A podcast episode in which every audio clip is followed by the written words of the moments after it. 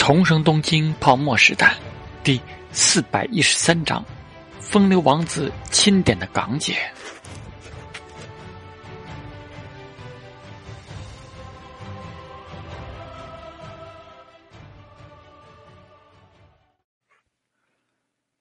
最上街的厅旁有一栋楼是第一名买了去的。前两年的东京建造决心最大的不动产项目就是最上街的厅了。事先就参与了复都新计划筹备的第一名，在将台场的一部分地卖给陶之命之后，转手就买下了最上极乐厅的一栋楼，用于装修为极乐王子酒店。于是，在去年，这个资产本身就大幅度升值，为他这个首富飙升的个人资产贡献了一份力。而今天，极乐王子酒店有两层都被包了。陶志明到这里的时候。正看见商业街区里有人采访，在做问卷调查。那个，请问天皇病逝，您会感到悲伤吗？被采访的年轻人有点尴尬，拘束说道：“稍微有一点吧。”然而，更多的回答还是没有，完全没有。追问到当时知道消息的第一反应，就戏精演起来了：“不会吧？真的吧？哇！”敷衍的语调竟然有一些喜感。陶志明嘴角带着微笑，这大体也体现了年轻一代的不同吧。极乐王子酒店的大堂里，也应公共场合必须悬挂遗像的要求做了一番布置。陶志明完全无视，直奔电梯。哈塞尔王子已经到了，陶志明在他的总统套房见到了他，迎面就是热烈的拥抱。布拉沃，见到你真是太高兴了。新的胡子造型修剪的很不错，陶志明笑呵呵的评价道：“配上这个墨镜，可以上封面了，明显也更受女人的欢迎了。”哈瑟尔哈哈大笑，陶志明心里呵呵，那还不是平易近人？你们王室又不会让人乱娶，人家就图你的钱和你的身份。想想自己好像也没有什么资格吐槽他，除了比他帅，更懂得怎么撩。坐下之后。之前的事情都已商定好了，陶志明就叹口气问道：“哎，真的不能先付一部分的货款吗？”亲爱的布拉沃，你也知道，把这个皇室远景公司建立起来有多么不容易。只有今年，今年能够将局面稳定下来，明年就不一样了。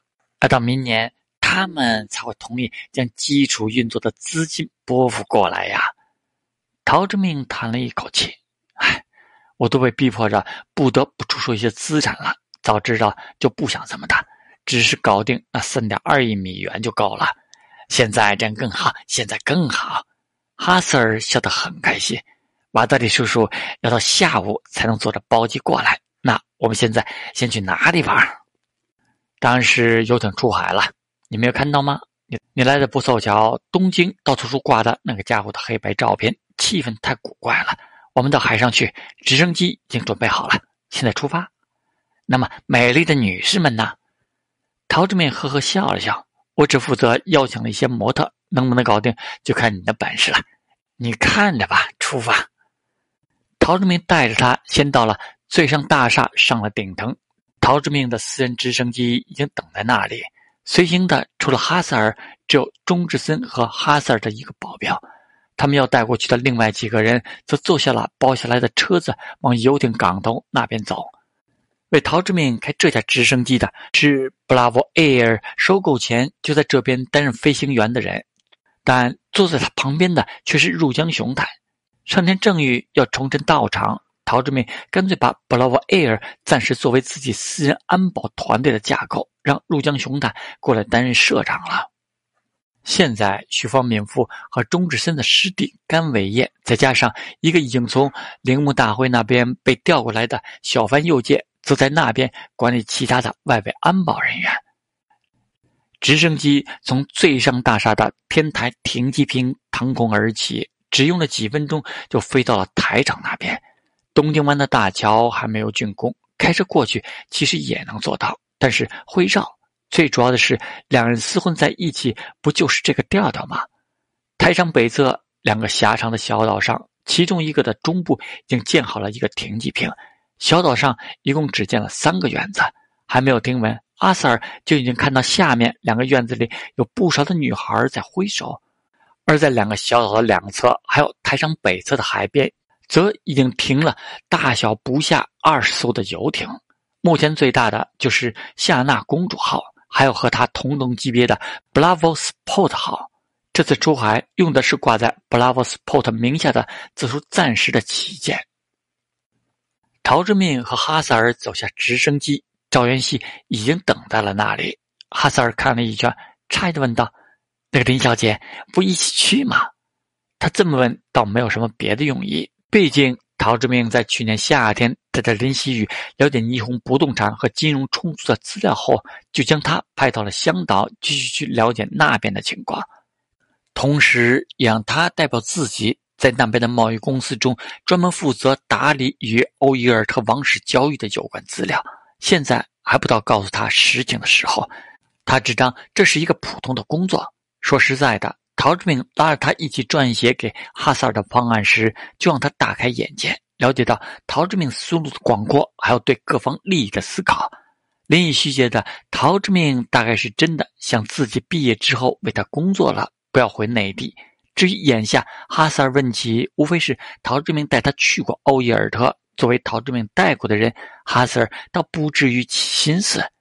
因此，陶志明就笑道：“他有事要忙呢，不管他。”院子里，陶志明意外的看见了工藤静香，不露痕迹的皱皱眉头：“你怎么也来了？”我，工藤静香看到他这表情，心里直打滚。这周都在暂停演出。随社长问我要不要来，陶志明立刻就说道：“暂停演出，就好好琢磨音乐或者表演，不要去了。”是。工藤静香其实是想去的，除了因为他爱玩水，也因为他认为邱元康这是在为他创造机会。在 W A A 二待了一年多了，他和和和原子现在也大概都知道，整个 W A A 二里的女孩子。除了板井泉水已经成为了新的巨星，收获了去年的最佳专辑大赏，但他跟会长大人之间还真的没有什么。而美一飞鸟尽管总是对会长大人撒娇，但会长大人却从来没有单独找过他，反倒是南云千代。但他和一个组合的美飞鸟喝醉酒之后说，南云千代是因为已经和会长大人有了关系，才进入 W A A 二的。最后就只是那个传说中的星野灵了，如今已经完全隐退，外面也没有任何的报道，显然是养起来的。共同静香倒不是为了别的，他只希望也能得到一个由会长大人亲自操刀制作个人专辑的机会，又或者像才只有十六岁的公子李慧一样，能够开始出演主要的角色。可惜会长大人。只把他当做 W A 二的普通社员。陶志明觉得回去之后要敲打一下邱元康，把 W A 二的女星喊到这样的场合像什么？霓虹是一个对明星私生活容忍度比较低的国度。哈塞尔出名的浪，自己更是 W A 二的老板。不管是为了什么，总而言之不合适。陶志明对宫藤静香没有什么特别的兴趣。不用他好好为公司赚钱来的好，谁料哈塞尔却挤眉弄眼的悄悄对陶志明说道：“这个不错啊，不错的多了，他们都很可爱。”陶志明瞥了他一眼，就带头往 Blavosport 号走去。邱元康混这个圈子，知道的那些没有希望成为真正的大明星，却又姿色不错、心态开放的女孩多了。这些都不是 W A A 二旗下的。陶志明也不管他从哪里组织来的人，在这些女孩里，陶志明也见到了两个熟悉的面孔，都是当时第一届东京时尚盛典海选出来的。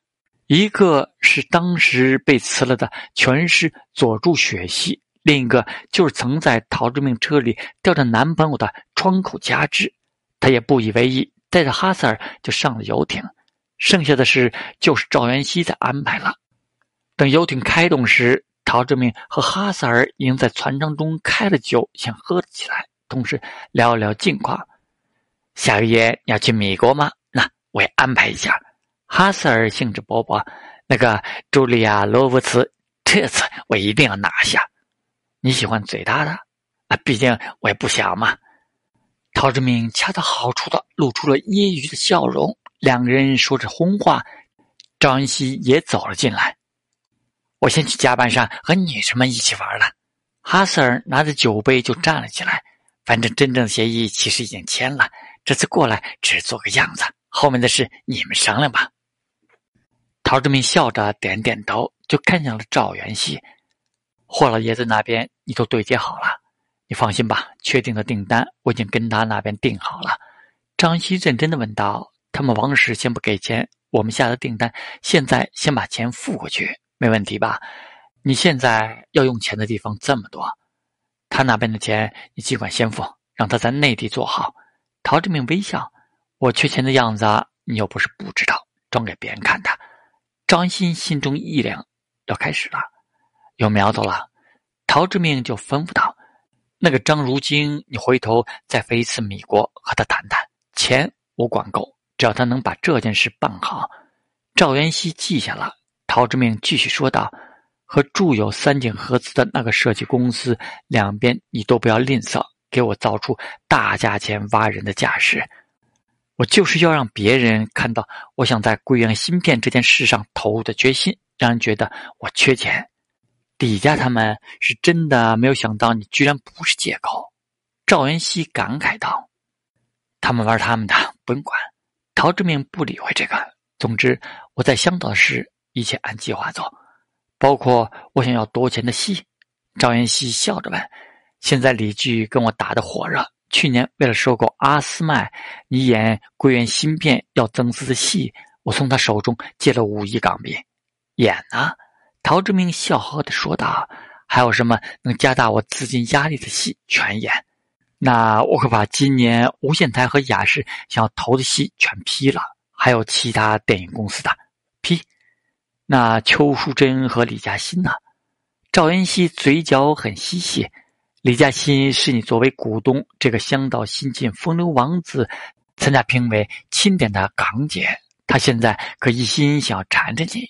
和上天小姐一直没有办婚礼，不会是要留下来演这出戏的吧？陶之命皱起了眉头，这倒是有点难办了。这事我还没有跟夏娜商量的。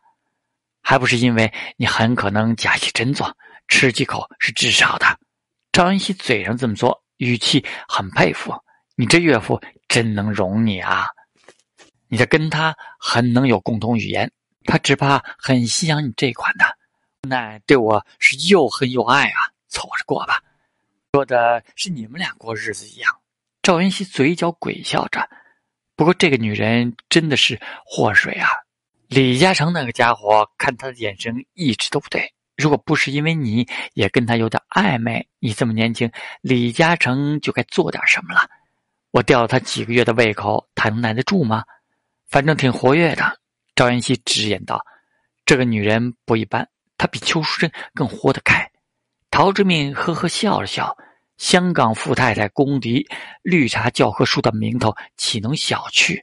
论嘴毒，他比之前的关之琳还要毒。关之琳好歹还因为前夫出轨有点缘由，李嘉欣可是刚得港姐就甩掉了当时的男友，香岛四大才子之一的倪匡的儿子。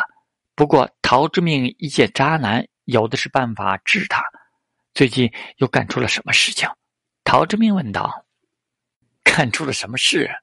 赵元熙呵呵笑笑，也没有什么出格的。虽然参加的局比较多，但都很矜持。你对他若有似无的，他现在心里还是最在意你。三十亿美元呐，香岛明面上现在你是最有钱的，还年轻未婚，这么帅，那种豪宅常年空着，让你去住你又不去。陶志明逗了一句，随后收敛了笑容，沉默了一会儿，问道：“关之琳呢？这点很佩服你。”赵恩熙由衷的说道。现在认真拍戏，报上很久没有看到他什么花边了。陶志明想了那句“臭小贼，王八蛋”，不由得笑起来。这场戏会不会是想四个人一起演吧？想哪里去了？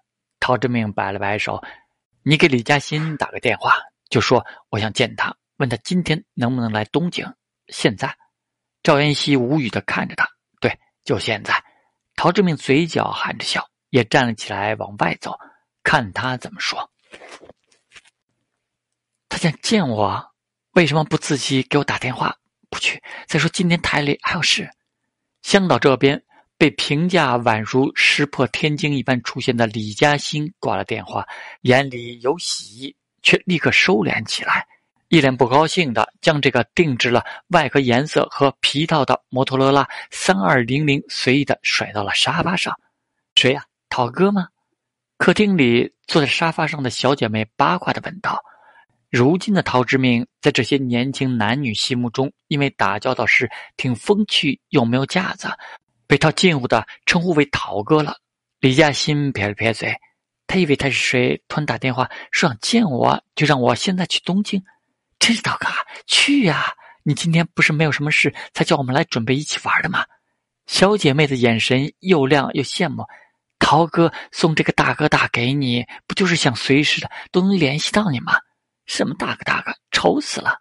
李嘉欣继续鄙视：“哪个女的出门还拎这么大一块砖头啊？那你不要给我大哥大呀！”我觉得他脑子有点问题，哪送女人这个的？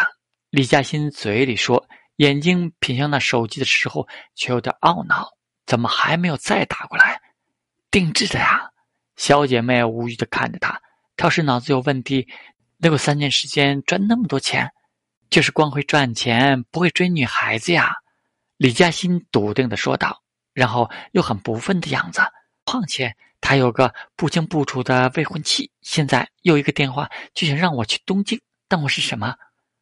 听说是利益婚姻，当时也是为了和另一家争，一直到现在都没有结婚，有戏的。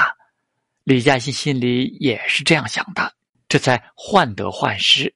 于是，在复杂的心情下，他再看了两眼那个大哥大，还没有听到响声，他就拿起了抱枕在腿上一摔，花心的很。跟那个阿 Sir 王子每次到香岛来，又是酒店的 party，又是游艇出海，报纸杂志上报了多少次了？那么多不要脸的搂搂抱抱的，那个没听说他送过礼物给谁？以前传过的关之琳没有，一直在传的邱淑贞也没有。你装作显得风流，他他都送你礼物了。这话李嘉欣听得有点开心，嘴里却啐道：“他是真的在意我，不会那样乱玩了。再说了，谁送这样的鬼东西啊？他的生意逢场作戏，你都不让，那你就别想收服他了。”小姐妹说了一句实话：“香岛哪个大佬不说他不简单？你希望他怎么追你？”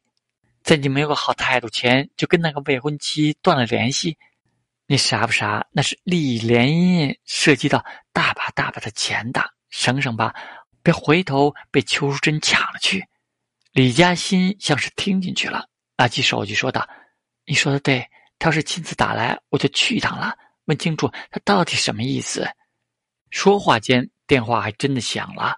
李嘉欣伸出手指到唇边，嘘的一声。才接起电话，冷冷的说道：“喂，还非要我亲自打个电话啊？